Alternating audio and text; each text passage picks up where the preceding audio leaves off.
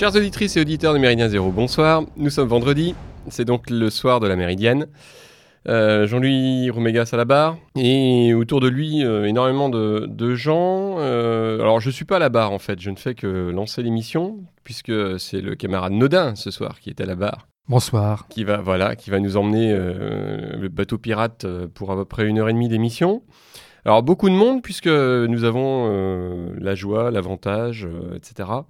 euh, de recevoir des camarades de Lyon. euh, pour Et on une- oublie quand même qu'il y, a mon espèce de binôme, mon compère, je ne sais pas quoi, mon côté sombre du. Non mais je pensais le, je pensais le citer après. Non, parce qu'après, il va nous faire des va- ses, va- ses habituelles vapeurs, on l'oublie, on pense pas à lui. Ouais, déjà qu'il a le pied euh, Voilà. tout foutraque.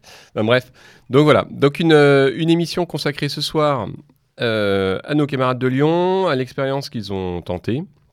Nous allons avoir l'occasion de d'explorer un petit peu tous les, tous les aspects de la chose. Euh, Arnaud, c'est à toi. Effectivement, donc euh, vous avez compris, donc déjà pour m'accompagner, il y a le camarade Clémentin Autin, voilà, qui, qui- qui est très silencieux, je sais pas. Il, Bonsoir. Voilà, il est très timide. Et surtout, donc, nous avons la présence des camarades euh, du GUD de Lyon, et en l'espèce, et particulièrement leur porte-parole, euh, Steven. Bonsoir. Et pour nous parler effectivement de ce projet qui a fait le tour de la toile, voire plus, qui a été un projet euh, qui a occupé beaucoup, et je pense que ce n'est qu'un début à ce projet, comme diraient les, ceux d'en face, ce n'est qu'un début, continuons le combat, c'est le projet du baston social, et effectivement nous avons tenu, euh, ce qui nous semblait important euh, pour les auditeurs de, de Méridien Zido, de revenir, puisque là il y avait déjà un certain temps, on n'était plus dans la, je dirais, dans l'immédiateté, dans l'actualité, pour partir de ce projet qui, à mon avis, est un projet qui... je pense pour la durée qu'il a pu tenir, en tout cas dans sa première version, euh, montre que on, est loin un peu de, on a dépassé le stade purement de l'emballement et d'essayer de faire une petite chose pendant un ou deux jours, mais qu'il y avait quelque chose qui montre qu'on est capable de s'inscrire dans la longue durée et de montrer qu'on est déjà capable de faire des choses, de faire des choses intelligemment, euh, qui euh, effectivement nous permettent de sortir du ghetto et surtout d'un certain folklore habituel de ce qu'on peut attendre de la mouvance nationaliste révolutionnaire. Et ça nous semblait important que, le- voilà, l'on consacre une émission. euh, je crois que c'est. euh, vous me corrigerez, Steven, euh, tu me corrigeras plutôt, euh, parce que c'est les habitudes, c'est ça d'une autre radio où j'ai l'habitude de vous voyez les, les gens euh, avec qui je, parle. Je crois que c'est, ça a lieu il y a à peu près il y a un mois, c'est ça, euh, l'occupation, le début de l'occupation. L'occupation, c'était donc le dernier week-end de mai. Euh, on a rendu public donc le samedi, on occupait les lieux depuis le mercredi, parce qu'en fait, il faut savoir qu'au niveau de la loi, il faut qu'on ait des preuves euh, d'occupation depuis plus de 48 heures. Donc on avait tout ça, on avait des factures, euh, factures EDF qui prouvaient bah, notre occupation depuis plus de deux jours, et après on a rendu ça public, donc le samedi. Voilà, donc ça nous semblait important de, revenir sur le projet, puisque c'est quelque chose, on va dire, de neuf, d'inédit en, France. On, on en parlera, on reviendra au, au long de cette émission pour montrer qu'il y a eu d'autres exemples, euh, peut-être d'autres modèles qui ont eu lieu euh, en Europe, et on pense particulièrement euh, à la Casa euh, en Italie, mais également à ce que font les camarades du Hogar Social en, Espagne, et notamment à Madrid. Et donc justement, on va dire les, premières questions qu'on pourrait se poser, Steven, c'est pourquoi avoir mis en place le bastion social, donc mis en place ce projet d'occupation sociale d'un lieu, euh, en visant en fait à loger euh, des familles françaises qui sont abandonnées par l'État. Alors, plusieurs, euh, plusieurs points. Déjà, un point très important, il fallait aussi, au bout d'un moment, dans un militantisme qui finalement tourne en rond, qui ne voit pas spécialement de il fallait qu'on crée la fracture, l'électrochoc. Euh, on l'a fait aussi par nécessité et par euh, sincérité, euh, de se dire qu'en tant que militant, la notion principale et la notion première aussi, c'est d'aider no- d'aider notre peuple. L'État n'assumant plus du tout ses responsabilités, laissant des centaines de milliers de personnes à la rue dans des situations précaires, on a décidé, nous, de prendre nos responsabilités. Alors, on a travaillé sur ce projet pendant six mois. On a vu plusieurs fois beaucoup de bâtiments. Euh, il était d'autant plus important de prendre un bâtiment qui soit public, donc qui appartient à l'État. Ça, c'était une condition euh, primordiale. Euh, il fallait aussi justement bah, dépasser le discours. Euh, le problème étant souvent dans le milieu, on va dire dans la nébuleuse, euh, il y a beaucoup de discours très révolutionnaires, très poignants, mais il faut lier euh, les paroles aux actes. Donc on a décidé de passer à l'action. Et ce lieu que vous avez donc occupé à Lyon, je crois qu'il était dans le deuxième arrondissement de Lyon. hein. C'est ça. Vous l'avez repéré depuis un certain temps ou il y avait, ça faisait partie d'un, vous aviez repéré d'autres endroits qui pouvaient potentiellement vous accueillir? Alors on avait repéré euh, ce bâtiment-là très précisément. Après on avait, on a toujours euh, quelques coups en réserve. Ça on vous en dira pas plus ici. Vous verrez sur les réseaux sociaux. C'est c'est évident, mais euh, c'était vraiment le bâtiment, c'était le bâtiment principal, celui-ci qui nous intéressait, donc qui a deux places, deux pas de la place des Jacobins situé en plein centre de Lyon, c'était d'autant plus important aussi que euh, ce qu'on appelle les squats d'extrême gauche, terme que nous on n'accepte absolument pas. On appelle ça une occupation non conforme ou une réquisition solidaire, mais ces squats-là sont toujours faits en périphérie, très éloignés de la ville. Avoir pris un bâtiment public en plein centre de Lyon, euh, c'est d'autant plus euh, fort comme symbole que justement euh, ça permet aux petits bourgeois euh, du quartier qui puissent se rendre compte que finalement, oui, euh, en dehors des magasins Rolex et Hugo Boss qui sont situés juste à côté, bah, il y a des Français, des compatriotes qui sont dans la rue et qui souffrent. Justement, Steven, c'est vrai que tu l'as, tu l'as dit, Lyon a une, Lyon a une longue tradition, on pourrait dire au, moins depuis allez, le début des années 70, une tradition de, d'occupation. Donc euh, on peut renvoyer ça au, terme de squat, euh, puisque c'est en effet le, terme utilisé par les, différents groupes d'extrême gauche. Euh, ça a été toujours quelque chose d'être très très fort à Lyon, que ce soit la, la Croix-Rousse ou, autre.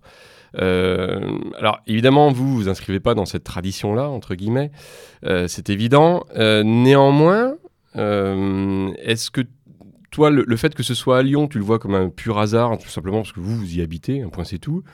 Ou est-ce que malgré tout, il y a, cette idée aussi d'une ville qui, euh, bah, depuis les canuts, hein, après tout, euh, on, peut, on peut remonter au 19e siècle, a quand même une, une tradition de, de, rébellion sociale euh, qu'on ne trouve par exemple plus à Paris. Est-ce que ça, c'est quelque chose que tu, tu, tu inclus dans, dans, la vision que vous avez de, de Il y a un fort sentiment qu'on pourrait presque appeler révolutionnaire euh, au niveau euh, bah, des habitants, des militants. il y a énormément de mouvements qui finalement des fois prennent appui ou prennent racine au niveau de la ville de Lyon, même au niveau du dynamisme, du militantisme. Lyon, c'est une place forte, ça c'est indéniable. Après, ça s'inscrit aussi bah, dans une tradition d'occupation. Il y a énormément de squats qui sont euh, ouverts à Lyon. Euh, ou, alors chose intéressante, euh, il y a des fois quelques petites passerelles, on va dire, qui peuvent s'ouvrir et qui sont assez intéressantes. Moi, j'ai eu par exemple une fois un, quinquagénaire qui vient en vélo, qui lui est un véritable anarchiste, qui est complètement à l'opposé de notre ligne politique, mais qui est venu nous soutenir il nous a dit Moi, je fais de l'ouverture de, euh, pour des clandestins. Euh, je suis pas du tout sur votre ligne, mais ce que vous faites, vous faites chier et l'État et la préfecture. Donc, moi, je vais vous donner toutes les billes que j'ai au niveau législatif pour vous aider. Donc, il y a des choses qui sont assez intéressantes. Et lui, par exemple, dans les dernières mobilisations qu'il y avait eu, euh, il y a eu deux manifestations antifascistes où ils étaient 30 punks à chiens ignobles. nous, on était plus d'une centaine la première fois dans le Bastillon. Lui, euh, par exemple, les euh, déteste au plus haut point parce que finalement, il se retrouve du même côté de la barrière que la police et l'État.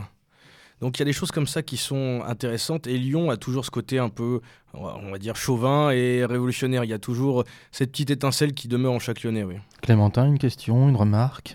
Une remarque euh, pour vous féliciter tout d'abord. Parce que l'initiative, quand elle a été envisagée par des anciens, c'est-à-dire de d'essayer de reproduire en France euh, ce qu'on a connu en Italie, euh, vous donnait 48 euh, heures de survie pour les plus optimistes. Donc je pense que vous avez explosé le record et marqué le coup. Donc je voulais le dire. Comme quoi, quand on veut, on peut. Et quand il y a une volonté, il y a un chemin. Chose qui est aussi intéressante, qu'on aurait pu peut-être à la limite au tout début nous reprocher en disant mais c'est qu'un coup de communication. La chose étant, c'est que nous on s'inscrit vraiment dans la durée, c'est quelque chose, c'est vraiment un acte qui est fondateur, qui va déboucher sur d'autres perspectives. Et euh, le fait justement de voir, bah, pour tous ceux qui sont venus, parce qu'on a eu un soutien, mais qui est vraiment transcourant et qui est national, et même jusque des pays qui sont limitrophes, on devait faire des visites euh, de 8h du matin à 2h du matin, des personnes qui venaient tout le temps, des camions qui venaient toute la journée. Et ça, ça a été vraiment quelque chose de très important, puisque c'est finalement un projet qui enfin est fédérateur.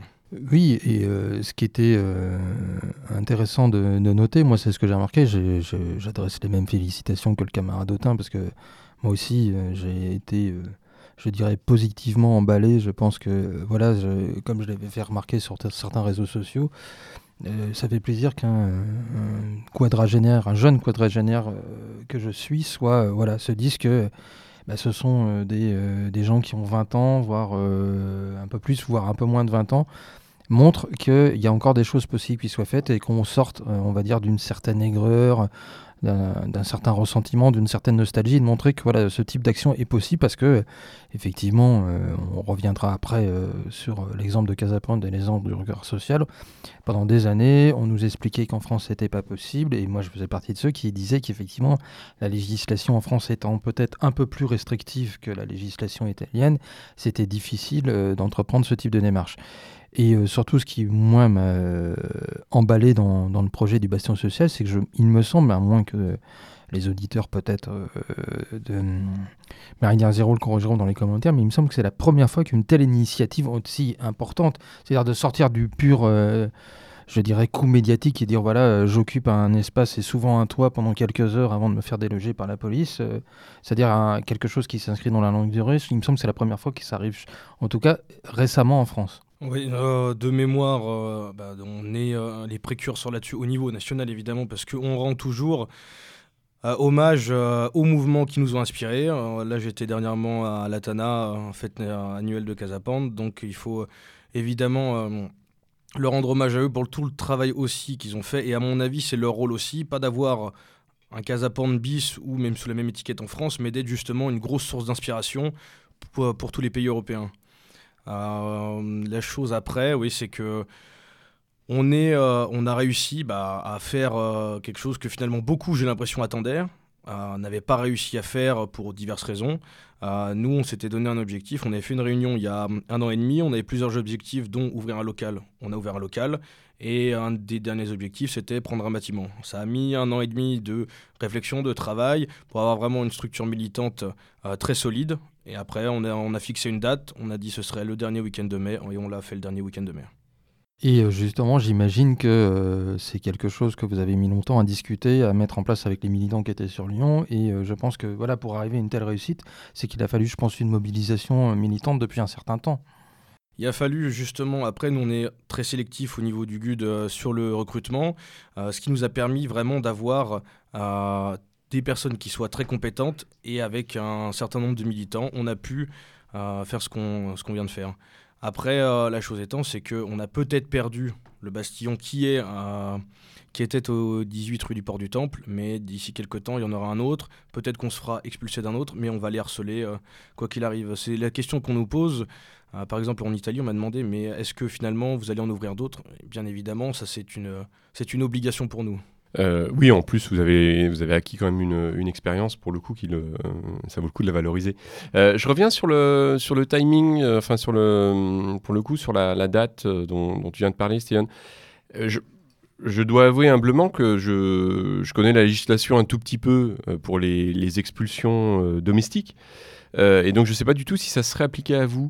Mais est-ce que de fait, euh, il n'aurait pas valu faire l'occupation euh, sur la période légale de non-expulsion? Est-ce que, est que, ça vous aurait, est que ça vous aurait aidé ou pas? Ou est-ce que de toute façon le bâtiment n'était pas concerné par ce, genre de choses? Alors de toute façon, je pense que même en période hivernale, ça aurait été, on aurait peut-être gagné quelques semaines, mais le bâtiment, finalement, nous on avait volonté de le prendre très rapidement aussi puisqu'on n'a plus de temps à perdre. C'est une chose qui nous, nous paraît évidente. On peut plus se cantonner et eh ben, finalement à rester dans les mêmes cadres du militantisme. Euh, il fallait qu'on fasse justement péter ce cadre-là euh, pour pouvoir après même tout simplement redonner de l'espoir à des militants qui eh ben, sont sortis un peu du milieu depuis une dizaine, quinzaine d'années euh, parce qu'ils étaient lassés, ce qui peut se comprendre. ils étaient sortis de tout ça avec le Bastion Social, j'ai reçu, euh, je sais pas, 500 messages en deux jours euh, de félicitations, d'encouragement et surtout de personnes qui veulent s'investir. C'est ça qui est, très, euh, qui est très intéressant et totalement transcourant. Des personnes qui sont prête à quitter d'autres mouvements en disant si demain un mouvement politique, bastion social se lance, j'adhère immédiatement et je vais m'investir, donc je prendrai des responsabilités. Donc ça, c'est aussi quelque chose qui nous conforte dans le sens où oui, on a pris des risques, oui, c'est illégal, mais c'est nécessaire. Et vous avez eu des, relais dans la mouvance. Euh, je pensais à un invité qu'on avait eu, euh, Antonin, pour pas le citer, euh, qui travaille avec les SDF, de souche, mais on ne le dit pas pour essayer de les réinsérer. Et c'est très compliqué, en tout cas sur Paris. C'est très compliqué parce que c'est complètement vérolé par les politiques. donc, est-ce que vous avez des relais de, gens prêts à s'investir, mais à un niveau plus ou moins professionnel? Parce qu'il était question de ça, de monter des projets. On avait essayé de euh, autour de Claude Huet, de monter euh, des choses et essayer de faire des choses un peu pérennes, mais on se retrouve vite euh, face à des écueils, sachant que donc c'est verrouillé, donc tu es obligé de bosser en sous-marin. Et si vous avez un lieu, est-ce qu'il y a des possibilités de, que des gens vous rejoignent à ce niveau-là pour travailler de façon un peu plus durable? Lui, par exemple, s'occupe de réinsertion c'est-à-dire sur du long terme, pas que de l'accueil et de la réinsertion. Est-ce que vous avez des propositions ou on fait un appel aux auditeurs? Intéressés On peut faire un appel, on prend toutes les bonnes volontés, mais après, nous, notre projet aussi, il était évidemment dans l'urgence, dans l'immédiateté de donner un toit, mais c'est un projet aussi sur du long terme. C'est de voir, euh, on a des personnes d'ailleurs du voisinage qui sont pas encartées dans des mouvements politiques, qui sont venus nous dire, ils sont venus frapper à la porte euh, après leur journée de travail en disant, écoutez, on sait qui vous êtes, mais on s'en fout. On s'en fout. Parce que finalement, ça fait péter aussi cette étiquette-là, de dire oui, ils sont d'extrême droite, etc. Bon, chose à laquelle on. Cette étiquette ne nous convient pas, on est des nationalistes révolutionnaires. Mais il y a eu cette étiquette, ce sentiment justement de, euh, que le système nous, euh, nous donne, euh, bah, cette étiquette-là, elle a explosé. Elle a explosé. Les personnes viennent nous dire on sait très bien qui vous êtes, mais il n'y a aucun problème, on va venir nous aider. Alors, ce voisin qui habitait pas très loin de la rue, euh, a des compétences, lui, dans tout ce qui est rédactionnel, communication. Et il s'est proposé de venir retaper les CV. C'était aussi notre objectif, parce qu'on a eu, par exemple, un, sans-abri euh, d'une cinquantaine d'années. On est allé à sa rencontre. Chose intéressante, il, était, il faisait la manche, mais à côté de ça, il était en train de lire un livre. Chose qui est assez, euh, assez remarquable. et on a eu une discussion avec lui. Et après ça, il est venu nous rendre visite. Après, on lui a proposé justement de refaire son CV, de voir ses compétences, de lui offrir un toit. C'est toujours au début assez compliqué parce qu'ils ont un peu peur que ce soit un foyer. Un foyer, c'est quoi? C'est du racket, c'est de la violence, c'est des personnes qui rentrent ivres mortes, euh, c'est des lits pleins de puces, c'est finalement un environnement qui est totalement insalubre. Et nous, c'est totalement à l'inverse euh, de notre démarche. Leur proposer un endroit qui était sécurisé, qui était sain, et avec vraiment des, euh, des débouchés. S'il fallait refaire de l'administratif, on a des personnes qui sont compétentes. Il faut, je sais pas, refaire une carte, euh, vitale. Là, on a une grand-mère handicapée euh, qui a accepté de faire un entretien sur notre page Facebook, qui nous a remercié grandement. Euh, elle s'était installée avec tout son matériel le jour de l'expulsion. Elle devait revenir en fait le soir y dormir parce qu'elle fait la manche la journée parce qu'elle a une maladie dégénérative pour essayer de financer bah, son opération.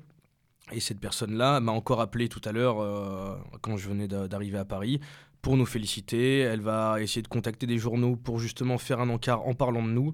Donc il y a vraiment une démarche qui est sur le court terme pour l'aide d'urgence, trouver un toit, etc. Et après, une démarche qui est sur le long terme, bah, de réinsertion, de voir s'il est possible de trouver un travail par les réseaux. par. Euh, Est-ce que tu peux nous rappeler rapidement les, caractéristiques du bâtiment que du coup vous aviez occupé? Alors le bâtiment euh, faisait environ 800 mètres carrés, donc il y avait un sous-sol, en fait tout l'espace était sain, aucun rat, aucun nuisible, etc. Sauf vous. Sauf nous, évidemment, les seuls rats qu'il y avait c'était nous, ça c'est une évidence. Euh, il y avait un sous-sol où on comptait après faire une salle de sport, stockage alimentaire, donc était euh, une pièce qui était au frais. Il y avait après, donc, il y avait un grand hall. Sur la droite, il y avait une première pièce que nous, on avait aménagée, parce qu'on faisait de la distribution alimentaire tous les mercredis. Donc avec des vêtements, eh ben, des kits de première hygiène, de la nourriture, des conserves, où là les personnes, on allait justement leur en parler, on allait les rencontrer dans la rue, leur parler euh, du projet et que c'était accessible. Et c'est comme ça qu'on a rencontré aussi la personne âgée qu'on a, qu'on a hébergée. Et après, juste sur la gauche, une pièce qui devait faire quoi 300, 400 mètres carrés, 15 mètres de hauteur plafond. Donc ça qui aurait été plutôt pour le côté congrès, conférence, euh, politique, métapolitique. Euh, sur le, juste après cette salle, sur la gauche, on avait aménagé, nous, notre petit potager, quoi, plus détente, plus, plus sympathique, parce qu'en fait, c'était une cour intérieure qu'on avait. et après, au premier étage, c'était donc un grand appartement qu'on avait divisé pour en faire pour l'instant trois chambres. Après, les possibilités étaient limitées. Euh, une fois à 22h, j'ai eu un architecte d'intérieur qui est venu en disant Bon, écoutez, on peut faire ça, ça, ça, ça. Et on passait de 6 personnes qu'on pouvait héberger à 50. Donc les possibilités étaient illimitées. Est-ce que justement, euh, dans, cette idée d'éventuellement accueillir 50 euh, personnes, Vous avez eu très rapidement donc cet architecte qui est venu, mais on va dire dès le début, un certain nombre de compétences qui sont venues se, proposer à vous, et surtout, ce qui est peut-être intéressant, des compétences qui n'étaient pas connues au sein de la mouvance, c'est-à-dire des gens qui n'étaient pas connus au sein, de la mouvance dans son acception la plus large. On a eu énormément de personnes ben, compétentes qui se sont présentées d'elles-mêmes. C'est-à-dire qu'on n'avait pas à chercher, euh, ou alors quelquefois on mettait des annonces, mais vraiment d'urgence. Euh, d'urgence, je sais pas, on avait besoin d'un plombier pour installer un chauffe-eau de dernière minute. Euh, mais dans l'heure, on avait une réponse positive. Et on a eu, je sais pas, une quinzaine de personnes qui travaillent dans le bâtiment, qui se sont proposées d'elles-mêmes, qui nous ont envoyé du matériel, des fois même depuis Paris, par transporteur. On a eu 50 kilos de peinture. Euh, ça, c'était la personne qui avait vu hein, tout l'engouement sur les réseaux sociaux, qui avait vu ce projet-là, qui est un ancien d'un certain mouvement, etc., et qui nous, a, nous a envoyé directement, directement ça. Alors, est-ce que justement, le, peut-être l'une des, euh, l'un des points positifs de, en tout cas la première mouture du bastion social, c'est que ça a permis peut-être que des gens qui étaient euh, pendant un certain nombre d'années, voire des décennies, euh, militants, qui étaient peut-être, on va dire, dans une certaine forme d'aigreur, en tout cas de se dire à quoi bon, qu'est-ce que je fais ici? D'un coup, voilà, il y a une bande de jeunes militants lyonnais qui se réclament certes d'un mouvement qui, on le verra plus tard dans l'émission, a une, une certaine éthique, esthétique ou en tout cas symbolique, et de se dire voilà, il y a quelque chose de concret et qui se disent peut-être bon. Ce qui me semble, voilà, d'autres formes de combat sont peut-être pas à la hauteur, mais là il y a quelque chose de concret, c'est accueillir des Français qui, souche, euh, qui sont euh, à la rue, il y a quelque chose de concret, je peux apporter réellement quelque chose euh, à mes compatriotes et donc peut-être revenir à un militantisme peut-être moins médiatique, mais peut-être plus pertinent. On en a eu, on en a eu beaucoup. Après, la chose, c'était ce qui nous paraissait, nous, et qui nous paraît toujours le plus important, c'est de faire du concret. Finalement, les personnes qui se rendaient au Bastillon disaient Oui, mais qu'est-ce que vous allez faire pour les Français? Il suffisait de poser la main sur l'immeuble. Voilà. Qu'est-ce qu'on fait? Bah, On a pris, on a réquisitionné un bâtiment pour leur donner des logements. Voilà. Donc c'est déjà la chose la plus euh, importante. On a eu énormément de personnes qui bah, se sont présentées euh, de manière spontanée, qui venaient de toute la France je sais pas, quasiment quotidiennement, euh, qui se relayaient. On a eu aussi, c'est une expérience aussi euh, humaine et, euh, et, de camaraderie vraiment très très intéressante. toutes les personnes bah, se réveillaient à 9h du matin, travaillaient jusqu'à des fois pour les plus déterminés, on en a eu quelques-uns jusqu'à 3-4 heures du matin à poncer des portes, mais tout ça dans la camaraderie, dans la bonne humeur, et ils étaient vraiment conscients euh, que ce projet-là, euh, finalement, c'était ni un coup de communication, ni quelque chose qui allait durer euh, que quelques jours, mais c'est vraiment porteur, fondateur et, et plein d'espoir. Donc, Steven, ce, en train de dire, ce que tu es en train de dire, c'est que heureusement, il n'y a pas que des guerriers de Facebook. J'espère. je m'en suis rendu compte que finalement, non. On a eu, après une ou deux personnes, je les citerai pas parce que ce serait leur faire trop d'honneur, mais des espèces euh, du Luberlu qui nous disaient oui, mais c'est une arnaque, ils ont reçu 2 millions d'euros. De Soros, j'espère. Ouais, voilà, Soros, euh, la CIA, le Mossad, je sais pas C'est toujours les mêmes, hein. c'est toujours Soros ou la CIA. Moi, je lui avais répondu très simplement pendant 4 jours, on n'a pas eu d'électricité, on n'avait aucun mobilier. Est-ce que si j'avais eu 2 millions d'euros, je me serais fait chier à dormir sur du parquet, sans rien, sans coussin, sans électricité et euh, sans eau? Euh, on n'a pas les preuves. En fait, c'est ce que sur non, parce que ce genre de délire, on voit jusque ça peut aller. Ah sincèrement. Mais c'est très bien. Qui, qui reste, qui nous soutiennent pas, j'en suis d'autant plus heureux qu'ils ne nous soutiennent pas. Hein.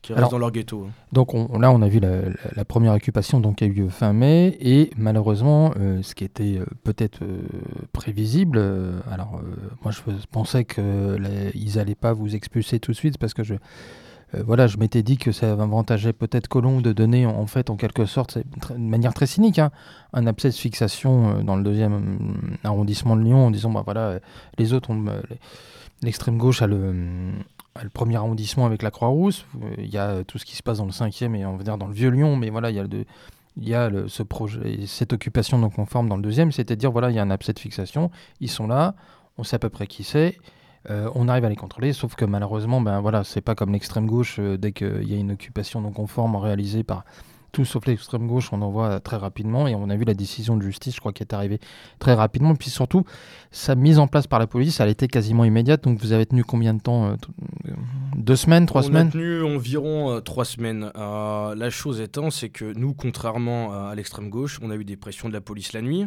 Donc des mecs qui viennent avec les lampes torches stroboscope, dire ouais, mais écoutez, on veut rentrer. Non, tu rentreras pas. Oui, oui, non, mais il faut qu'on rentre et compagnie. Bah, restez dans votre trou. Nous, très bien, on y est très bien, nous. Euh, c'était ça, euh, une à deux fois par semaine. On a eu euh, des huissiers qui sont venus plusieurs fois.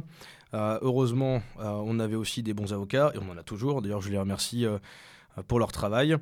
et on a eu jusqu'au jour de l'expulsion, donc un huissier qui se présente au Bastillon, qui me remet un papier, un avis d'expulsion. Normalement, on a toujours des droits au niveau du délai et tout était notifié. Moi, j'ai pris directement, sans jugement pour le moment, 1500 euros d'amende.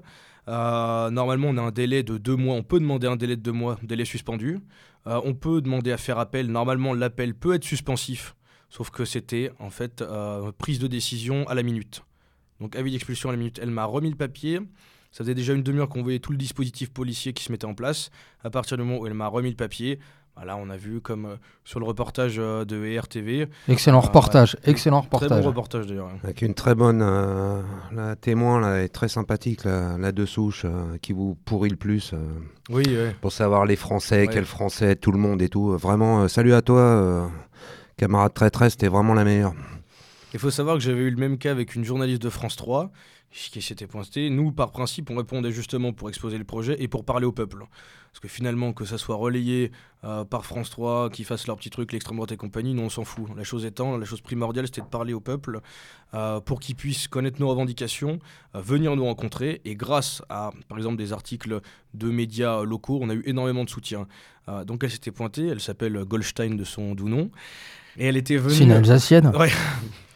Elle était venue donc me rencontrer, elle me disait oui, mais euh, sans, euh, sans me dire bonjour, sans rien, sans se présenter. Je lui dis oui, bonjour, vous êtes qui? Est-ce que vous venez filmer? Bon, est-ce qu'on pourrait avoir une présentation? Et euh, elle me dit oui, mais ça veut dire quoi Français compagnie? Je lui dis est-ce que ça vous donne des crises d'urticaire, ce terme français en fait? Elle me dit oui, non, mais vous savez. Je dis, non, je sais rien, c'est une évidence. Je donne, là, on applique nous la préférence nationale comme ça s'applique dans tous les pays du monde, sauf chez nous. Donc je vois pas à quel moment. Et si on parle euh, de son origine, etc. Euh, eux, ils l'appliquent chez eux euh, largement. Oui, c'est vrai qu'en Alsace, oui. en Alsace, oui. Ils pratiquent beaucoup la préférence communautaire. Non, et effectivement, donc ça, c'est, et on a vu les images de l'expulsion. donc j'imagine que vous aviez prévu effectivement depuis un certain temps cette expulsion, et on a vu que bah, pour le s'agissant, on a vu les images en tout fait quand on a vu la police utiliser le bélier, ils ont mis longtemps. Ils ont mis très très longtemps. On a trouvé un camarade euh, qu'on appelait nous MacGyver qui a réussi à nous faire des fortifications à l'intérieur qui, sont, qui étaient complètement euh, impressionnantes. Donc c'est pour ça qu'ils n'ont pas mis 10 minutes. Mais on n'allait pas leur laisser non plus euh, prendre le bâtiment comme ça. du coup, ils ont dû mettre entre 45 minutes et, et une heure. donc on a résisté, on a fait des directs les directs avec les casques sur la tête, évidemment. Ah bah, on est Gudard, on l'est pas. Hein. C'est une tradition oblige et esthétique, euh, esthétisme oblige. Euh, et après, la chose étant, c'est qu'une fois, bah, évidemment, s'ils veulent rentrer, ils rentrent. Euh, on s'est, nous, mis dans l'appartement du haut. On a mis des canapés pour justement leur donner aussi un peu de mal. Et on les avait attendus tranquillement, une cigarette à la main et un verre de vin à la main. Ce qui a dû les énerver Ce qui, a dû, ce qui les a rendus complètement fous, oui. Parce que ça, c'est le genre de truc qu'ils ne supportent pas. Bien sûr, oui. ce qui était très intéressant aussi, euh, par contre, c'était euh, quand on voyait les à côté à l'extérieur, effectivement, la réaction euh, des gens, des riverains, je ne sais pas, ou des gens qui. parce que vous êtes à côté de la place des Jacobins, donc c'est une place très passante hein, à Lyon. On voyait effectivement la, caricature des, traîtres bobos.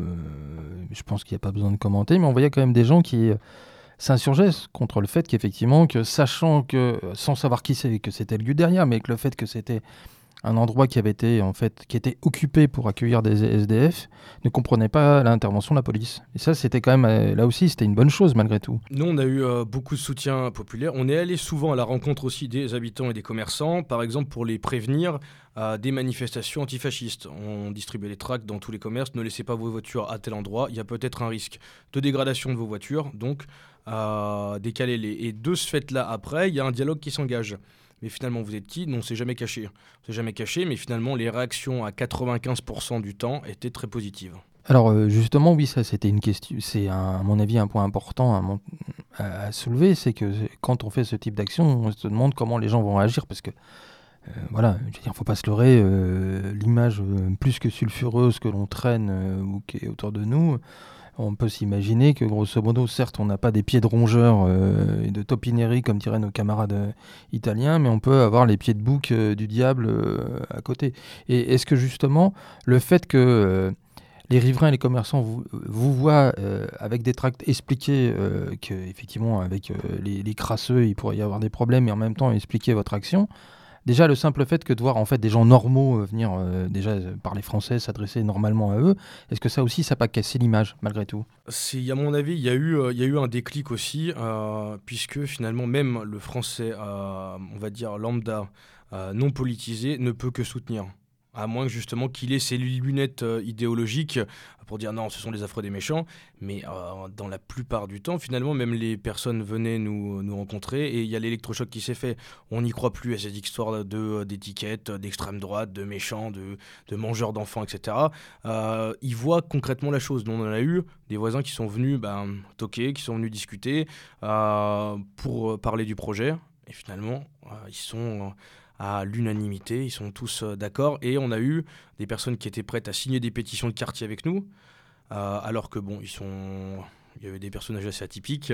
Euh, ils voulaient totalement nous soutenir. Ils nous ont apporté bah, des vêtements, de la nourriture, des conserves. Ils faisaient des tris dans leurs affaires personnelles pour nous les apporter. Euh, il y a eu des personnes qu'on connaît de nulle part, euh, on n'a jamais vu, qui sont pas des militants et qui arrivaient avec des camions. Euh, bah tiens, ou même sinon on a eu un éboueur du quartier qui nous a dit j'ai entendu parler qu'il y avait un collègue derrière qui avait un lit pour les bébés. On allait chercher, il nous l'a amené. Bah, pour le coup, je pense que ça, c'est hum, le choix stratégique que vous avez fait d'occuper un, bâtiment de l'État. Parce que je pense qu'au niveau, d'une façon ou d'une autre, ça aurait été un, bâtiment ou en tout cas des lieux euh, privés, on va dire, et a fortiori sur, du, sur des gens qui sont plus des particuliers. Je pense qu'à ce, ce moment-là, la réaction n'aurait pas du tout été la même. Parce qu'il euh, il y a quand même une identification. Chacun, même lorsqu'il n'a pas un appartement, même lorsqu'il n'a pas un logement, euh, d'une façon ou d'une autre, va s'identifier à une personne qui se retrouve justement avec un squat chez lui. Euh, et de fait, les réactions auraient peut-être été plus négatives. Le, fait que vous ayez choisi un, bâtiment de l'État est, un, choix, euh, enfin c'est un excellent choix.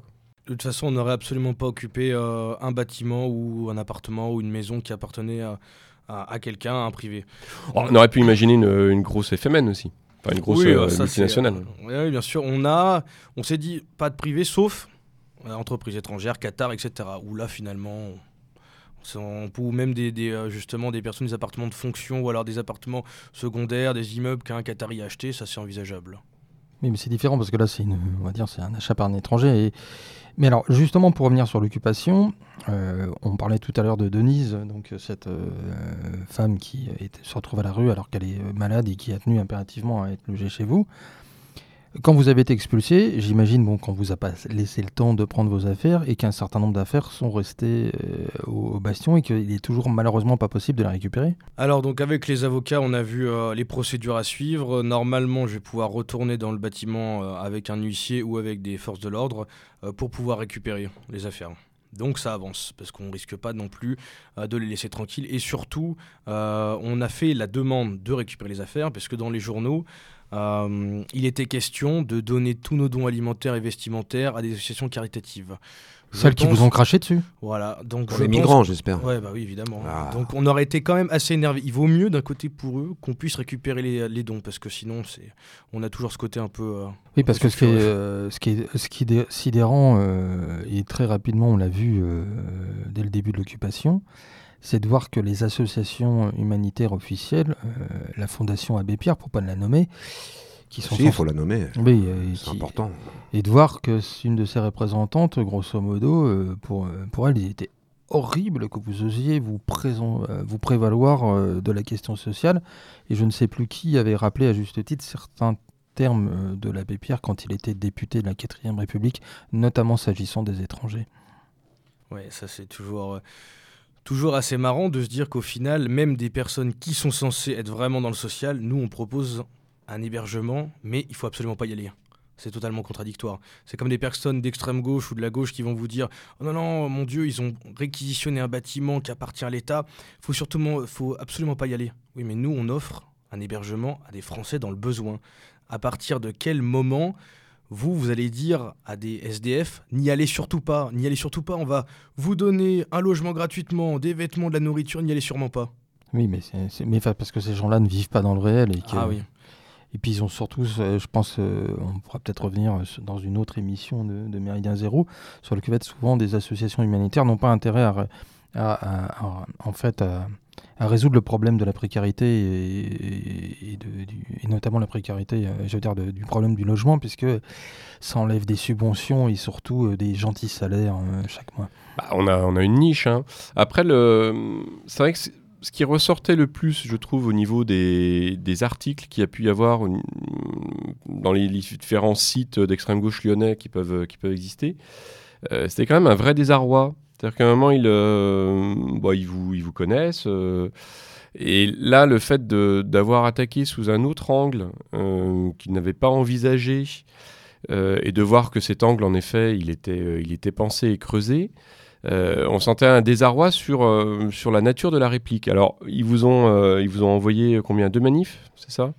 Deux manifs les vendredis à 50 personnes. Voilà, mais on, sent, bon, on sentait Avec 40 associations, j'imagine. Oui, oui 40, 40 associations et 50 participants. Ouais, mais on sentait qu'en effet, le, le, coup, le coup a fait mal, parce qu'en effet, il est, venu, il est venu bousculer quelques certitudes et, euh, et aussi une, une, façon de voir les choses. Donc euh, rien que pour ça, c'est quand même très intéressant. Il y a eu une vraie, une vraie ligne de fracture, il y a eu un vrai euh, bug dans leur système. C'est-à-dire que finalement, ce qu'ils qualifient d'atroce, etc., les nationalistes vont sur le social et surtout occupent un bâtiment en plein centre de Lyon, ce qu'ils n'arrivent pas à faire. Et là, il y a eu un, pour eux un vrai, un vrai bug. Euh, avant de, de, de, revenir sur peut-être euh, comment les, euh, élus et les politiques lyonnais ont, ont, vu la chose, ce qui était très intéressant, c'est là aussi, c'est dans le cadre de, reportage de, de, RTV, c'était de voir cette espèce, je crois, le, pire crasseux que j'ai vu avec mais la caricature de vraiment du punk à chien avec sa, sa je sais pas si une Amsterdam ou une 8.6, mais quoi que la 8.6 c'est peut-être trop cher pour lui, mais c'était voilà, c'était le type, on se demandait ce qu'il faisait là et pourquoi il était, mais c'était vraiment la caricature. Ouais, lui, il est assez intéressant. Euh, c'est euh, Monsieur la mitraillette. Alors, on ne sait pas d'où il sortait ces histoires de mitraillette en train d'hurler, mais. Euh, mais oui, c'était finalement juste le petit, vraiment la caricature type. On veut pas des fachos, des skinheads, ils vont mettre des coups de mitraillette, on comprenait strictement rien à ce qu'il racontait. Mais les témoignages par la suite sont d'autant plus intéressants. ils sont d'autant plus intéressants que finalement, c'est des mères de famille, des jeunes filles une personne quoi d'une quarantaine d'années qui finalement va au contact avec cette personne-là en disant écoutez euh, on veut faire passer les nôtres avant les autres. Euh, regardez-vous au final euh, ah la personne on va, va l'appeler la mitraillette la mitraillette qui racontait que finalement les Français ça n'existe pas.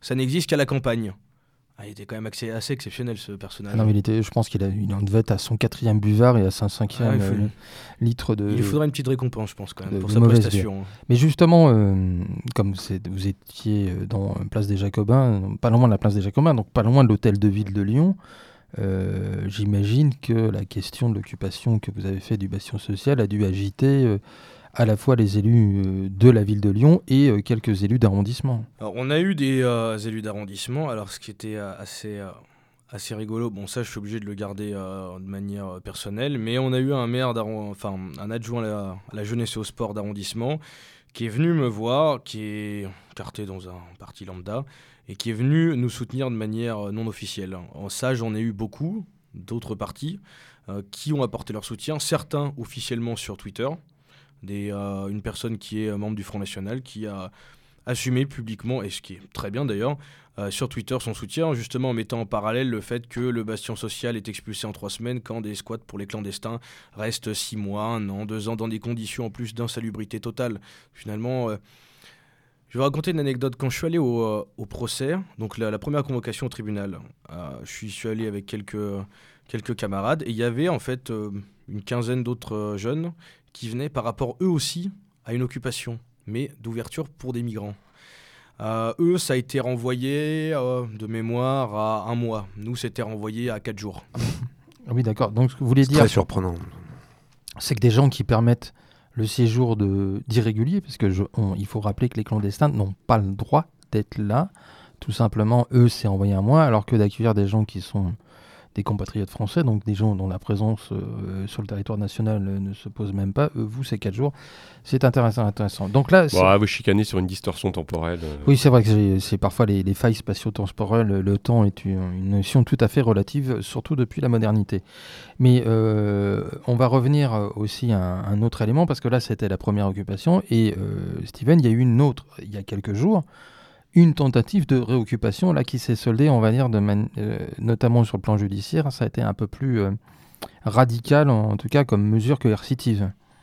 Donc oui, on a tenté donc de reprendre le même bâtiment puisque on a aussi une volonté de continuité, de, euh, de ne jamais abandonner puisqu'on s'est donné ça comme objectif et justement notre détermination là-dessus, elle ne faiblit absolument pas.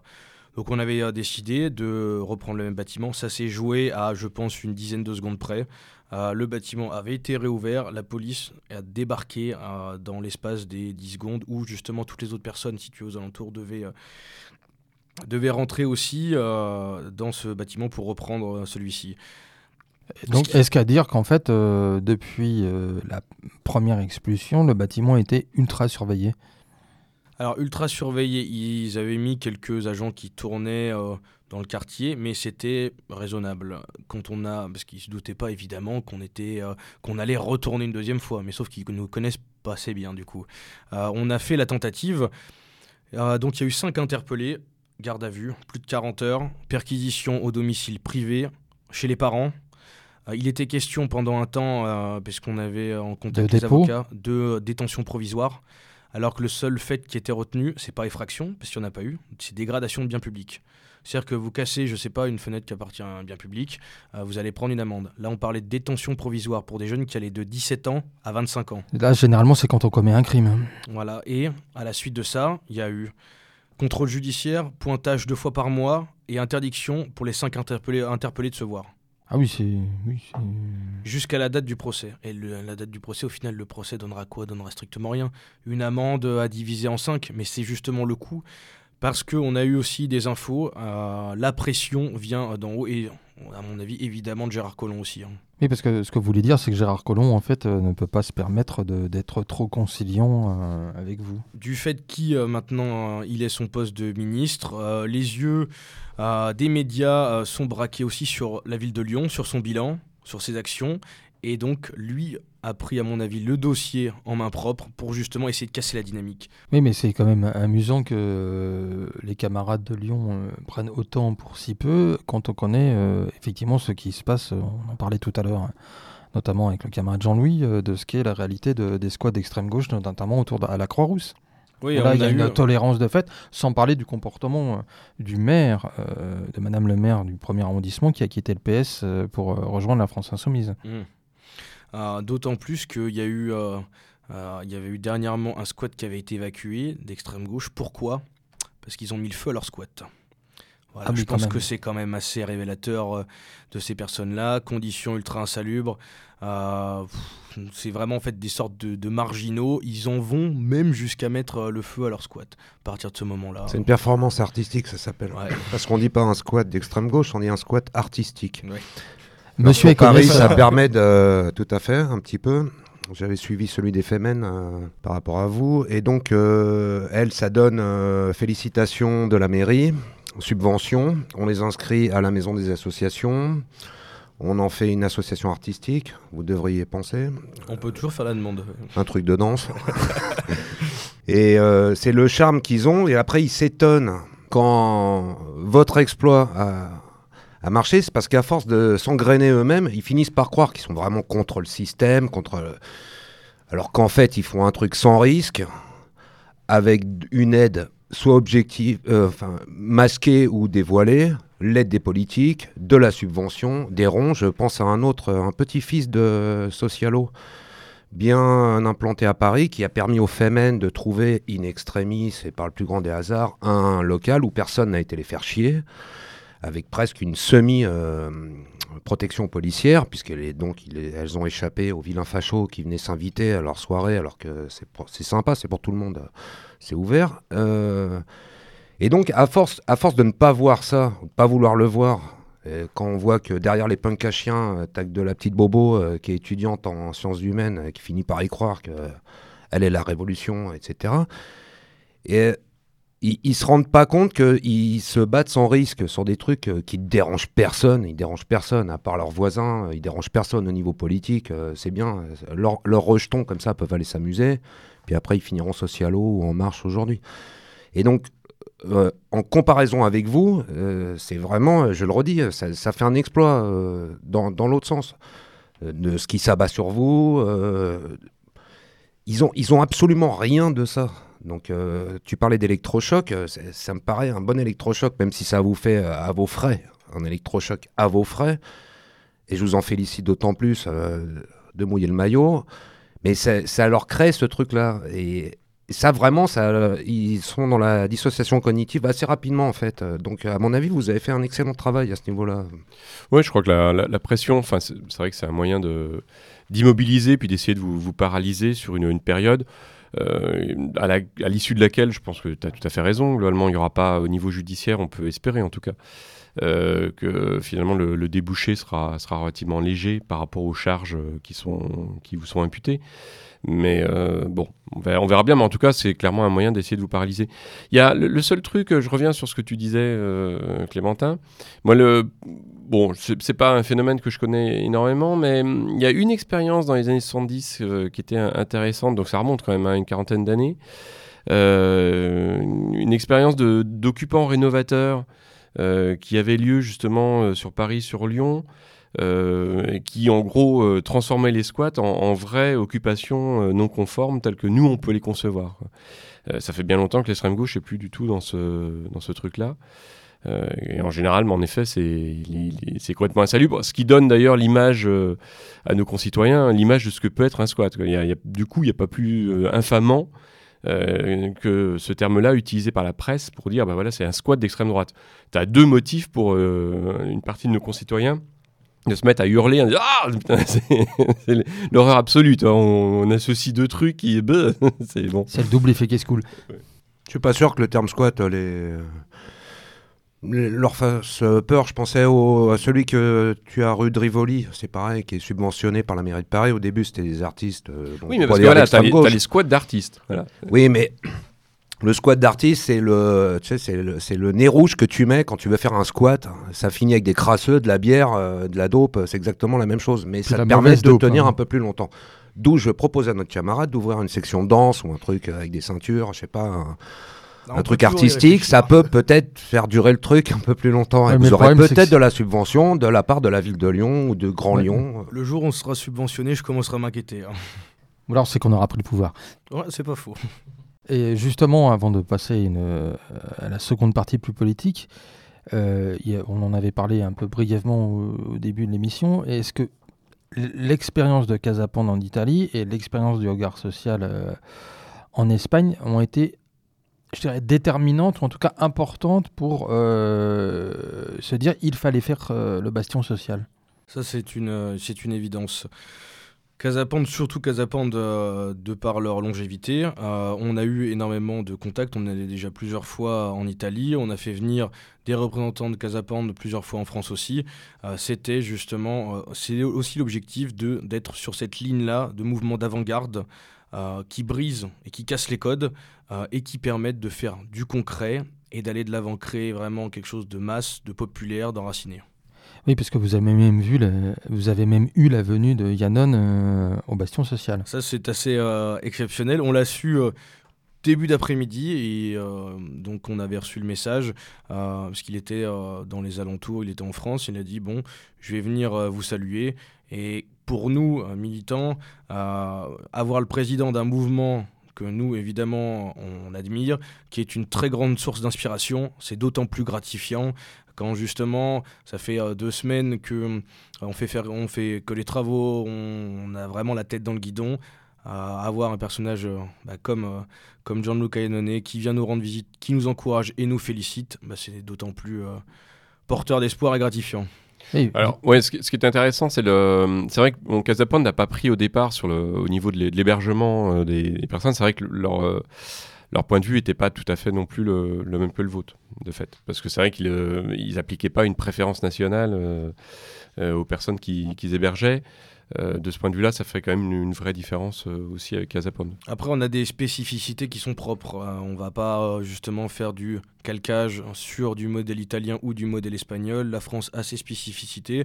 on s'axera sur ben, notre travail à nous, tout en gardant ses sources d'inspiration. Ce qu'on veut justement faire aussi, c'est développer de nouvelles thématiques, aller de l'avant, ne jamais être dans le contre, mais dans le pour, dans la proposition. Ça, c'est quelque chose qui est très récurrent, finalement, dans tout le milieu. Dire je suis contre ça, mais jamais pour.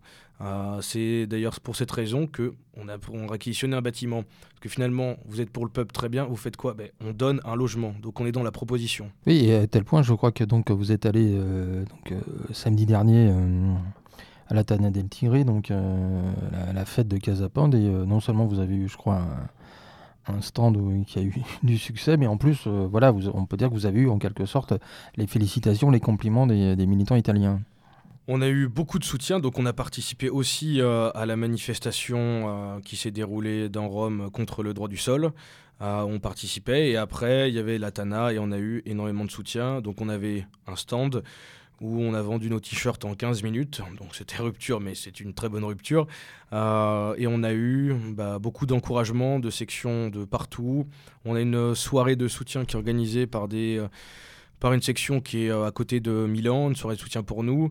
on a eu bah, les personnes qui sont à la tête de Casapan qui sont venues nous féliciter. C'était vraiment très, une ambiance très chaleureuse et euh, ça remotive d'autant plus. Et justement, avant de passer à la partie euh, plus politique, on va dire, de, de cette émission, est-ce que voilà, est-ce qu'il est encore possible de vous aider, par exemple en faisant des dons sur le site du Bastion Social, euh, ou même en, en continuant à vouloir proposer, par exemple, ses compétences techniques ou du matériel? Alors pour le moment, oui, il faut aller sur le site internet www.bastionsocial.fr. ce site qui a été fait d'ailleurs, je le remercie grandement par un camarade qui est revenu dans le milieu du militantisme suite à ça, qui nous a fait notre site internet en deux jours, donc qui est, qui est, euh, qui est vraiment top. Donc euh, sur site internet, on peut soit faire des dons, soit participer en achetant des t-shirts, en achetant des produits dérivés. Euh, après, pour tout ce qui est plus dons matériels et vestimentaires, on attendra un peu d'avoir une autre place, mais qui sera fait dans peu de temps. Ça ne va pas en dire plus. Voilà, ça c'est voilà, c'est il faut toujours faire un peu de teasing. Euh, Pour les copains de réflexe. Voilà, voilà. c'est ça. Il faut... Ou de la horde.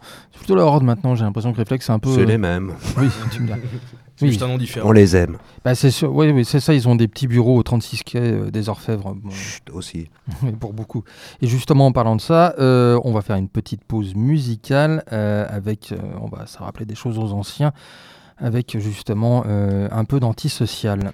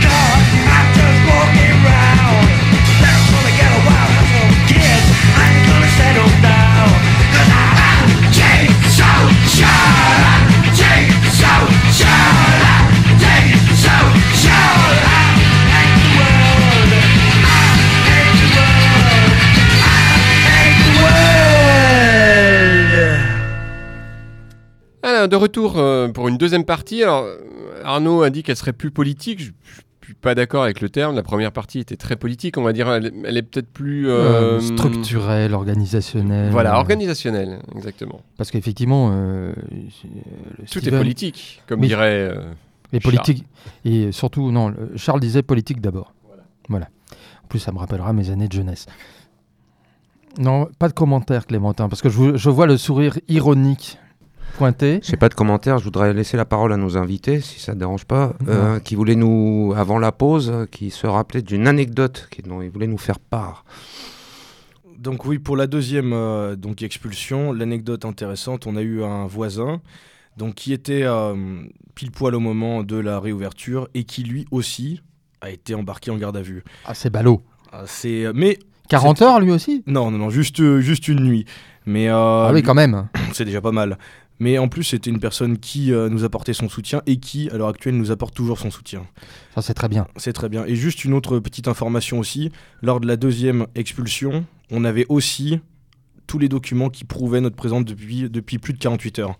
Et Mais ça, euh, en fait, vous voulez dire que ce qui est, est normalement les minimums prérequis quand il s'agit d'une expulsion, on va dire, de quelqu'un qui, dans des bâtiments privés, ce qu'utilise souvent droit au logement, pour pas les nommer, ou d'autres, hein, en fait, quand il s'agit euh, du GUD, euh, ça ne marche pas. La deuxième fois, ça marche pas du tout.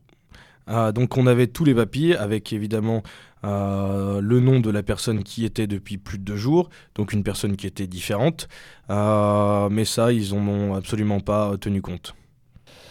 Oui, comme quoi, hein, euh, on nous expliquera jamais assez que, soi-disant, c'est nous qui sommes les alliés de la police, du capital ou de je ne sais quoi, et que les autres sont des résistants à, à l'hydre euh, capitaliste. En terrasse. Voilà. Ah ah oui, j'oubliais la, la résistance en terrasse. Mais j'ai l'impression qu'il... on- Sauf Charlie. Non, moi, l'anecdote qui m'a le plus amusé euh, et que j'ai vu sur les réseaux sociaux, c'est le petit jet de chaussures euh, pour le journaliste de France 3, très bobo, qui avait un- un- mais qui- à qui il manquait effectivement au moins les sandales de pèlerin. On a toujours ce côté euh, humour satirique et taquin qui nous, caracté- qui nous caractérise.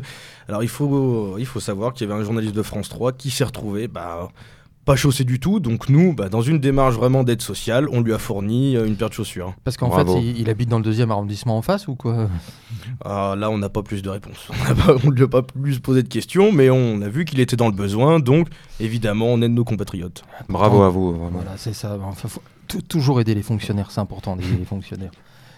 Oui, donc on va passer une, plus politique parce que euh, au-delà du bastion social, c'est euh, la question du GUD. Et effectivement, on a l'impression que de régulièrement le voilà le groupe des, euh, rongeurs masqués, des rats noirs, des topinérés, comme disent nos, camarades italiens, renaît de ses cendres. Et voilà, ce qui était intéressant de noter, c'est que le GUD fait à nouveau parler de lui, mais là, pour une fois, pas pour l'image qu'il peut avoir régulièrement, qui est de venir d'une euh, d'une confrontation saine et physique avec euh, l'extrême gauche. Oui, après, on a toujours, nous, voulu, et c'est ce qui nous caractérise aussi, c'est euh, d'avoir une volonté euh, de faire bouger les choses, de faire du basculement, de briser les codes, d'être à l'avant-garde. Donc là, on le prouve une fois de plus aussi. Après, pour tout ce qui est confrontation, bah, on a aussi évidemment ce côté du culte de la virilité et de l'affrontement qui est évidemment sain. Oui, parce que vous me direz en même temps, les autres, on a l'impression qu'ils ont besoin de ça pour exister. Euh, à part ça, on se demande, mais honnêtement, parce qu'on parlait tout à l'heure du contre, et de ceux qui ne sont que dans le contre et jamais dans le pour, on a l'impression qu'aussi, euh, parler de l'anecdote euh, parfois de, vrais militants euh, anarchistes qui apportent un coup de main, qui ont connu ce qu'a été le, le mouvement autonome et le mouvement anarchiste dans les années 70, et quand on voit ce qui reste maintenant de la mouvance antifasciste, je pense que eux-mêmes, eux sont les, on va dire, les vrais militants anarchistes, sont les premiers à, je dirais, à mépriser, à vomir ce qui reste de la mouvance antifasciste. Surtout sur, euh, d'autant plus sur Lyon que vraiment euh, au niveau militantisme de rue, c'est complètement désastreux. Alors qu'ils ont euh, des subventions, ils ont des locaux, ils ont des bars, ils ont une radio, ils ont énormément de choses. Après, au niveau de la rue, c'est quelque chose qui est vraiment dérisoire. Nous, euh, on peut avoir affaire à eux au niveau euh, confrontation, euh, au niveau de confrontation de bah, justement dans la rue. Mais après, si demain ils disparaissent, nous on a énormément d'autres choses à faire. On a une multitude de combats, multitude d'ennemis. donc, Et donc il y a beaucoup d'ennemis, beaucoup d'honneur, comme dirait l'autre. évidemment. Donc après, eux, si par contre, si à l'inverse, nous, nous disparaissons, ce qui risque pas d'arriver, mais dans l'hypothèse, je sais pas ce qu'ils feront de leur vie. Oui. Alors justement, une des questions qui, euh, peut arriver, euh, et on parlait tout à l'heure de ce qu'était euh, notamment l'exemple de Casapande, est-ce que vous n'avez pas l'intention, ou est-ce que ça n'a pas été justement une des pistes que vous avez étudiées en lançant le, projet du baston social à, Lyon, de se dire que c'était un moyen de faire évoluer le militantisme politique et de se dire que là, il y a tout un espace à conquérir, à proposer, et qu'en quelque sorte, le baston social, euh, un peu comme la Casa c'est-à-dire que c'est plus que une occupation non conforme, c'est euh, un mouvement politique qui s'inscrit euh, dans une logique nationaliste révolutionnaire et notamment dans la rue. Donc ça, ça va être fait très rapidement. Donc là, on va déposer les statuts. on a déjà fait des grosses réunions en interne et ça va se transformer vraiment en mouvement politique. Mouvement politique où évidemment nous, donc militants euh, du GUD, sommes à l'initiative, mais ça va se transformer en véritable mouvement de masse.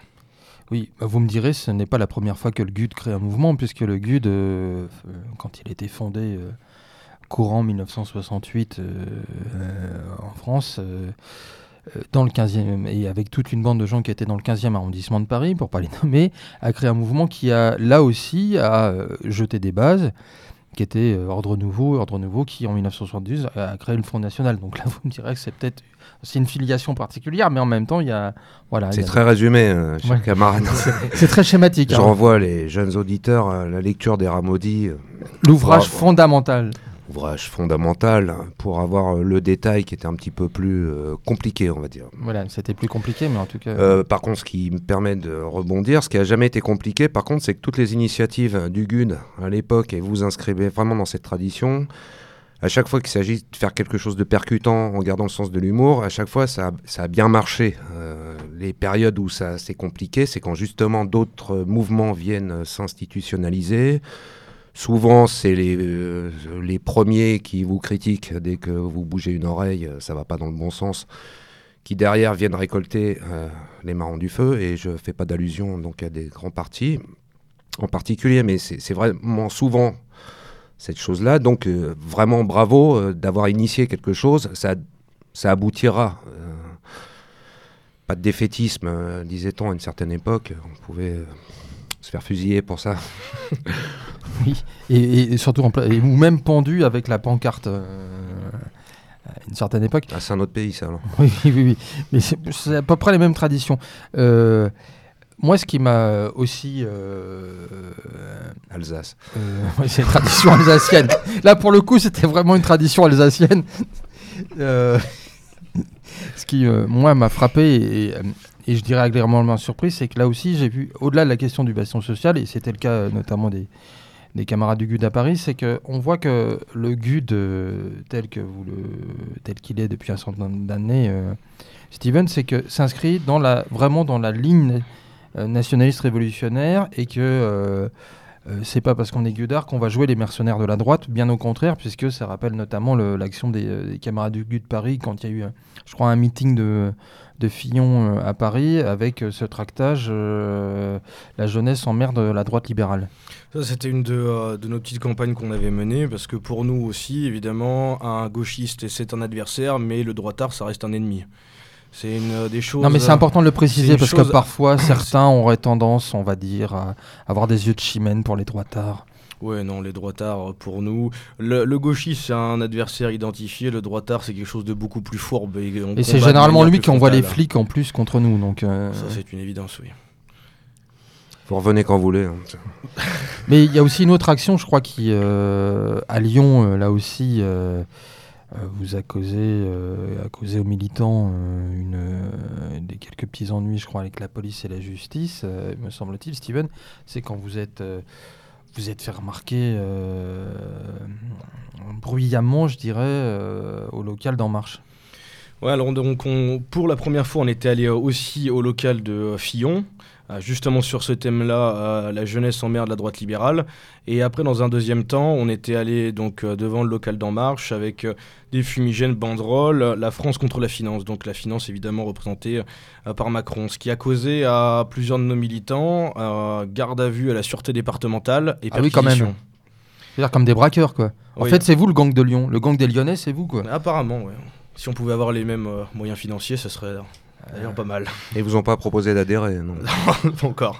Parce qu'ils sont assez souples sur le recrutement. Bon, ils n'ont pas besoin d'être souples sur le recrutement, puisque honnêtement, il y a certain de, certaines personnes qui se réclament soi-disant de, d'un certain type d'engagement, on va dire à droite, voire même soi-disant nationalistes révolutionnaires, et qui ont des yeux de chimène pour Macron. Donc je pense qu'ils n'ont pas besoin d'être souples.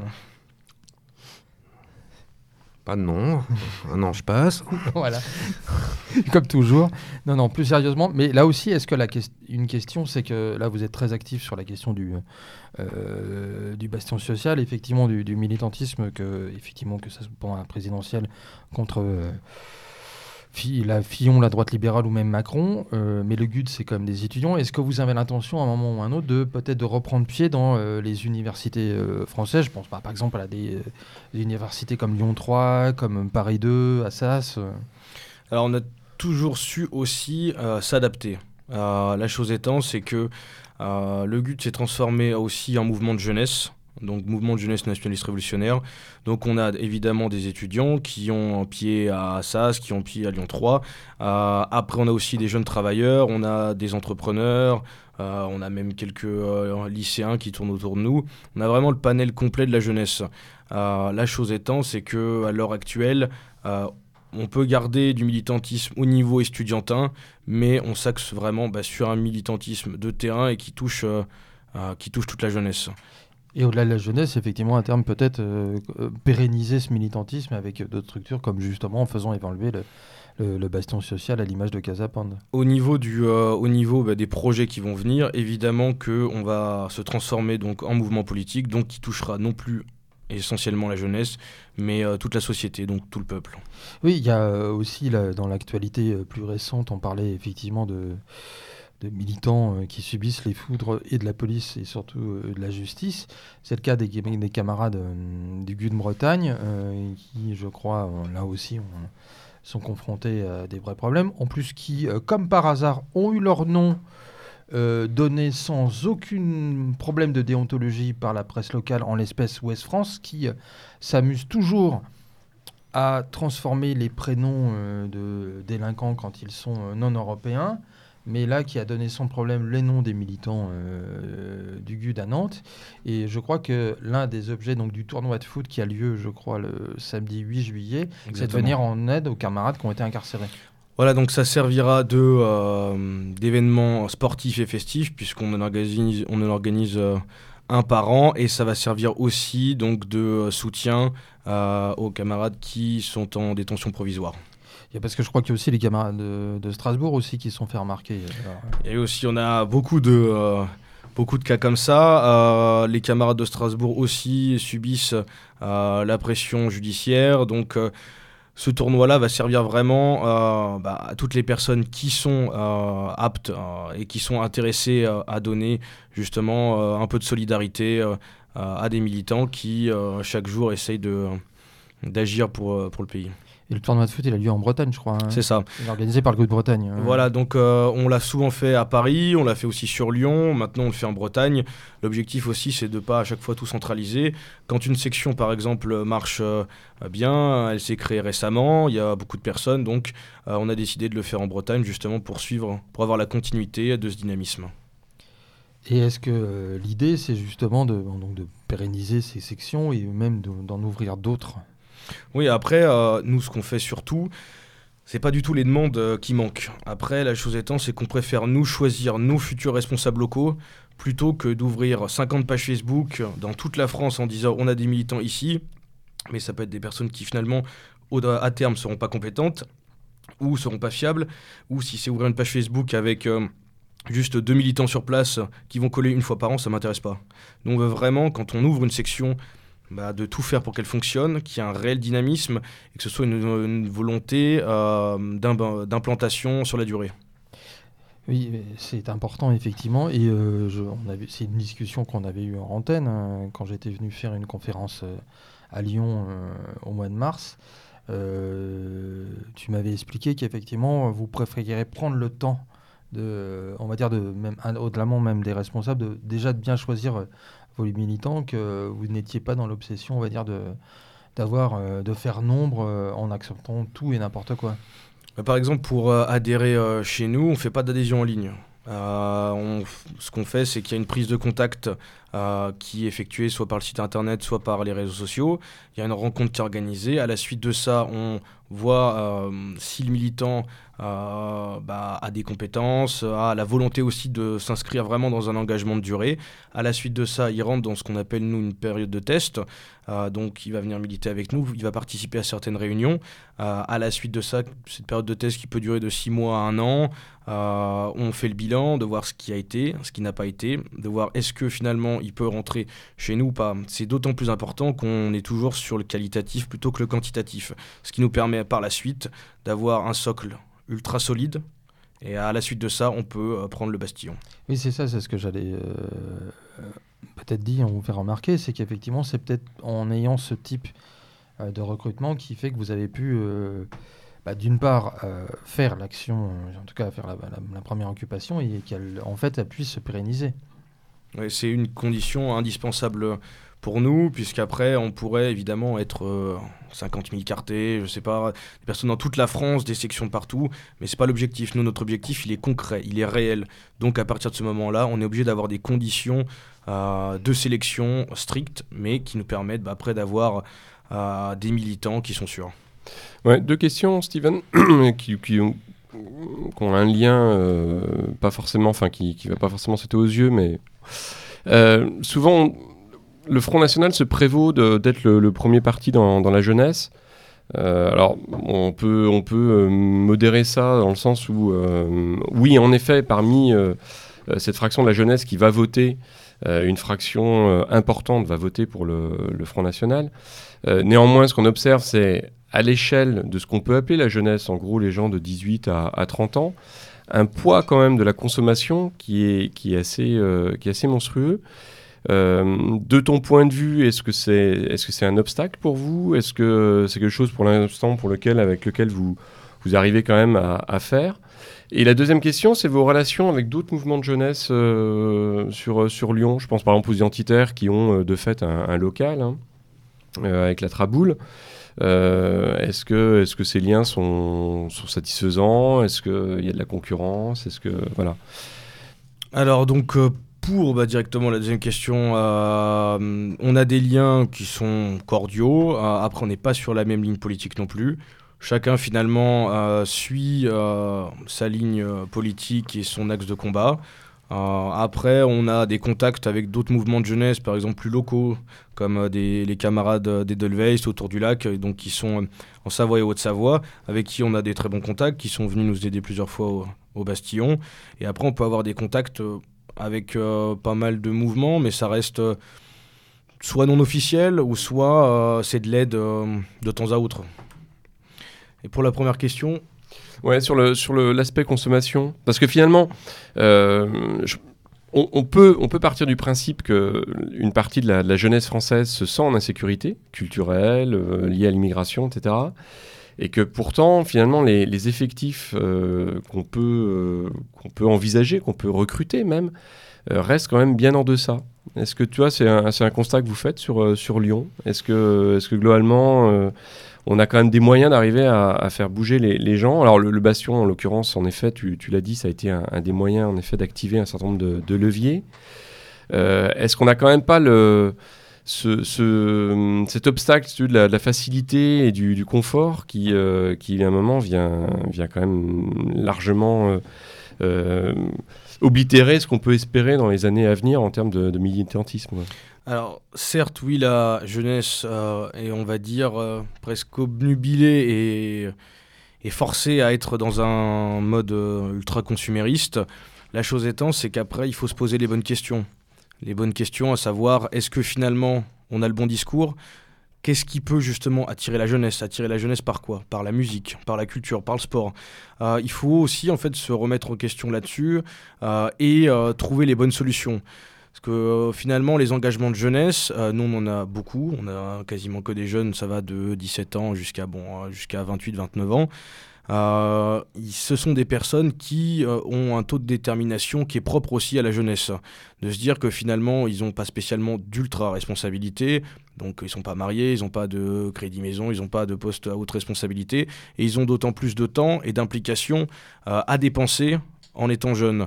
après, certes, oui la jeunesse est euh, malheureusement gangrénée bah, par l'individualisme, par la société de consommation, euh, par le plaisir facile. Le goût de l'effort est totalement est totalement laissé de côté. Mais de par euh, aussi l'éducation, l'ethnomasochisme, euh, qui les a formatés euh, là-dessus. Mais rien n'est impossible. Rien n'est impossible. La preuve étant avec le Bastillon. la jeunesse, finalement, a toujours ce petit sentiment révolutionnaire, toujours enfoui. Il faut toujours rester optimiste, surtout même quand nous, on donne ce genre d'initiative qui redonne un élan d'optimisme. Des jeunes, on en a eu par dizaines qui viennent, qui justement veulent s'impliquer, veulent s'engager. Euh, parce que on donne une autre forme de militantisme. On peut avoir des personnes qui se sentent beaucoup plus proches du terrain social euh, pour après faire le basculement dans le terrain politique, puisque finalement les deux sont totalement liés. Mais commencer par ça, pour venir après au terrain politique, commencer par... là, on travaille sur des projets pour des groupes de musique. Avoir des groupes de musique qui soient très pro, qui donnent envie à la jeunesse et qui ne soient pas des choses enregistrées dans une cave, euh morceaux, voilà, la fin d'un repas un peu euh, éméché. Donc euh, faire quelque chose qui soit très carré et qui surtout donne envie. Il faut donner envie. Et l'envie, ça passe aussi par des choses euh, concrètes, comme l'esthétisme. Donc nous, c'est ce qu'on a essayé de faire aussi, travailler notre esthétique. Des choses qui soient propres, des choses qui soient intéressantes. Oui, c'est réussi avec le bastion. Mais attention à ce que vous dites sur les, sur les enregistrements dans une cave. Je ne vois pas à quoi tu fais allusion. Je l'attendais. J'aime beaucoup de, de, groupes qui sont un peu rock'n'roll là-dessus. Genre, non, mais en parlant d'esthétique, moi, ce qui m'avait euh, frappé et agréablement surpris euh, au Pavillon Noir, donc le, bar euh, que, tu tiens avec les camarades à Lyon, c'était les, pochoirs et les, fresques. D'une part, c'était beau, c'est pas le truc de. Effectivement, on parlait tout à l'heure des squats de gauche qui sont souvent là aussi, sont en termes d'esthétique particulièrement dégueulasses. Et c'était de voir qu'il y avait de, belles figures. Euh, je pense à Duprat, à Bardèche, euh, à Junger. Voilà, au moins on sait où on met les pieds et que en quelque sorte, euh, les camarades et toi, vous assumez pleinement un certain héritage. On assume complètement, on n'est pas justement dans le on va dire, dans euh, la repentance, où oui, on a monté ça, mais oui, mais vous savez, nos références ne sont pas si extrêmes ou autres. On n'est pas des extrémistes non plus, on est des radicaux. Ça, c'est aussi une, une, précision à porter. Euh, après, on a aussi sur les murs, on a Dominique Vénère, José Antonio Primo de Rivera, euh, Codréanou, Codréanou, Drio La Rochelle. c'est Évidemment, on pourrait en mettre beaucoup plus, mais c'est des figures qui nous, nous semblent euh, importantes et on passe aussi euh, beaucoup de temps à la formation et à la culture. On organise des conférences, on a une bibliothèque gratuite qu'on met à disposition, on vend des ouvrages bah, de camarades euh, comme Synthèse Nationale. on s'axe là-dessus aussi pour justement donner envie, donner des clés, donner des moyens, donner une colonne vertébrale militante.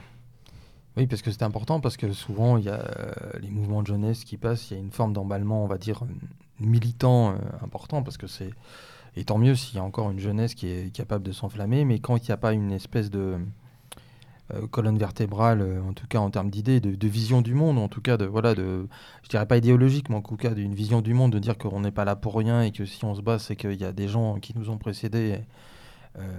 et qui ont donné des textes sont là, on, vite, on tombe vite uniquement dans le communicationnel euh, si je peux me permettre ce néologisme. Et après, on se demande euh, à quoi ça sert, parce que la communication pour la communication, en, soi, c'est pas ça une politique. Oui, après, c'est euh, justement de, de rester dans. donner les clés à ces jeunes-là. Effectivement, si on reste que dans le terme de la communication, de là, je sais pas, l'action coup de poing, l'agite propre, etc. Mais finalement, il n'y a pas vraiment, véritablement de structure et de formation euh, idéologique. Euh, les jeunes, on les perdra d'ici deux ans ou trois ans, finalement, parce qu'ils auront fait le tour de la question, euh, fait le tour du militantisme, et il faut absolument leur donner les clés pour dire, à partir du moment où ben, ils ressentent cet élan de révolte au début, et qui passe à vraiment, à vraiment une un aspect révolutionnaire, de se dire finalement pourquoi je me réveille. Je me réveille parce que. Euh, et pourquoi j'agis J'agis parce que euh, je suis un nationaliste révolutionnaire. Donc je vais agir dans ce sens-là. Je pense ça, donc j'agis. c'est surtout une des questions fondamentales parce que sinon on, retrouvera, on perdra beaucoup de personnes. C'est pas du tout une volonté d'être une secte, c'est de donner justement des clés de compréhension aux jeunes. Ce qui est fondamental. Clémentin, Jean-Louis, une remarque? Sur les jeunes, je, suis mal placé. Moi aussi, vous me direz, tu me diras. Donc voilà, bah écoutez. Euh... non, vous l'avez été euh, il y a quelques années. comme, dirait, l'autre, c'est 17 ans pour la vie. Hein. oui, voilà, tout à fait. Non, au niveau perspective, donc on a bien compris qu'il y avait, il y avait des choses, euh, il y avait des choses au, feu. Euh, concrètement, au niveau du, du soutien financier, euh, je sais qu'on n'a pas le droit normalement de, de faire des appels euh, à des soutiens financiers pour des condamnations. Euh, quels vont être les moyens quand même de, de pouvoir, à part ce que, ce que vous avez pu, euh, à part ce que tu as pu dire tout à l'heure en termes d'achat de, de t-shirts, euh, etc. Est-ce que de fait, euh, il y a quand même les moyens de vous donner de, de l'argent directement? Qui, sans rapport avec euh, de quelconque condamnation ou paiement d'amende. Voilà, sans évidemment. aucun rapport. Euh, soit donc bah, soit par les moyens traditionnels comme je l'ai dit tout à l'heure via le site internet où vous notifiez euh, à la limite la raison du don ou sinon euh, en main propre euh, sur Lyon ou alors par des camarades sur Paris Euh, on, il suffit de nous contacter par les réseaux sociaux et après on peut euh, on peut se débrouiller D'accord. Bon, bah, monsieur Arnaud, Moi, je pense que l'essentiel a été dit. Voilà, il reste plus qu'à, effectivement, euh, comme diraient nos camarades de la Ligue communiste à la grande époque. je sais, et pour une fois, Clémentin, ne te plains pas, je ne te parle pas des lambertistes, parce que pour corriger, c'est que les lambertistes, eux, c'était un an de mise à l'épreuve avant de devenir militant. Mon cher. Voilà. Ouais, Comme Ouais. dirait l'ex. ouais, mais lui, ça fait tellement d'années qu'il est mis à l'épreuve. si tu veux, Ouais. que- On peut survivre à être un rat, euh, Voilà. un rat un jour, un rat toujours. Camarade. connaît- Oui, ça, il connaît bien. Non, effectivement, le combat continue. Et comme dirait euh, l'adage, je pense qu'on va terminer là-dessus, Jean-Louis. Bah, à l'abordage. Et pas Et pas de quartier.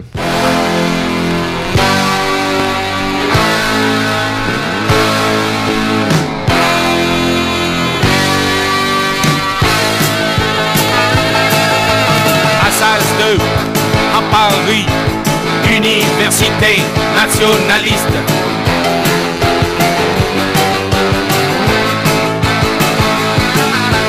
Gauchiste ne met pas les pieds dans notre, université.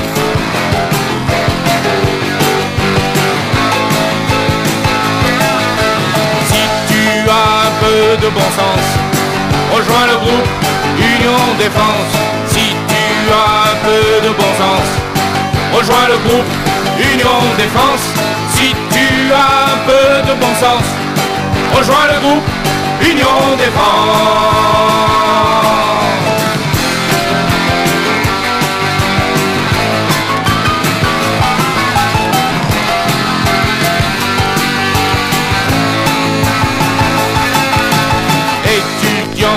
Pas manipulés par des meneurs politisés.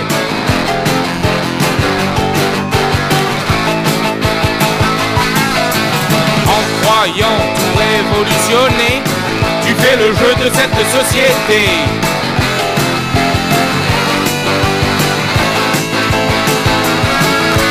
Toi l'étudiant qui ne sait pas quel est pour toi le meilleur combat. Si tu as un peu de bon sens, rejoins le groupe Union Défense.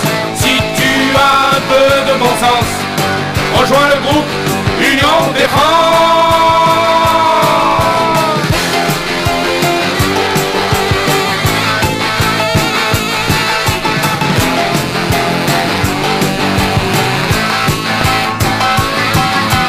Nostalgie de 60 Gistini, mon nom Nama.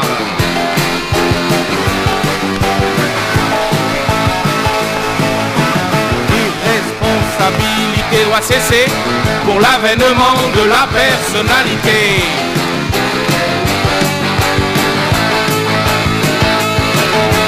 Si tu as un peu de bon sens, rejoins le groupe Union des. Si tu as un peu de bon sens, rejoins le groupe Union Défense.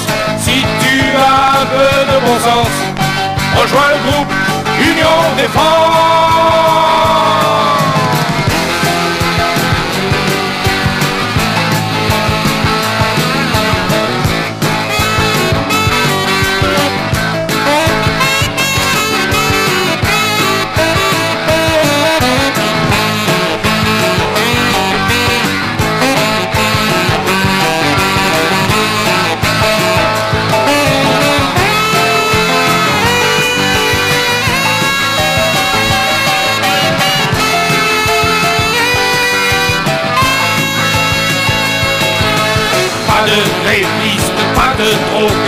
Ici, on vient pour étudier.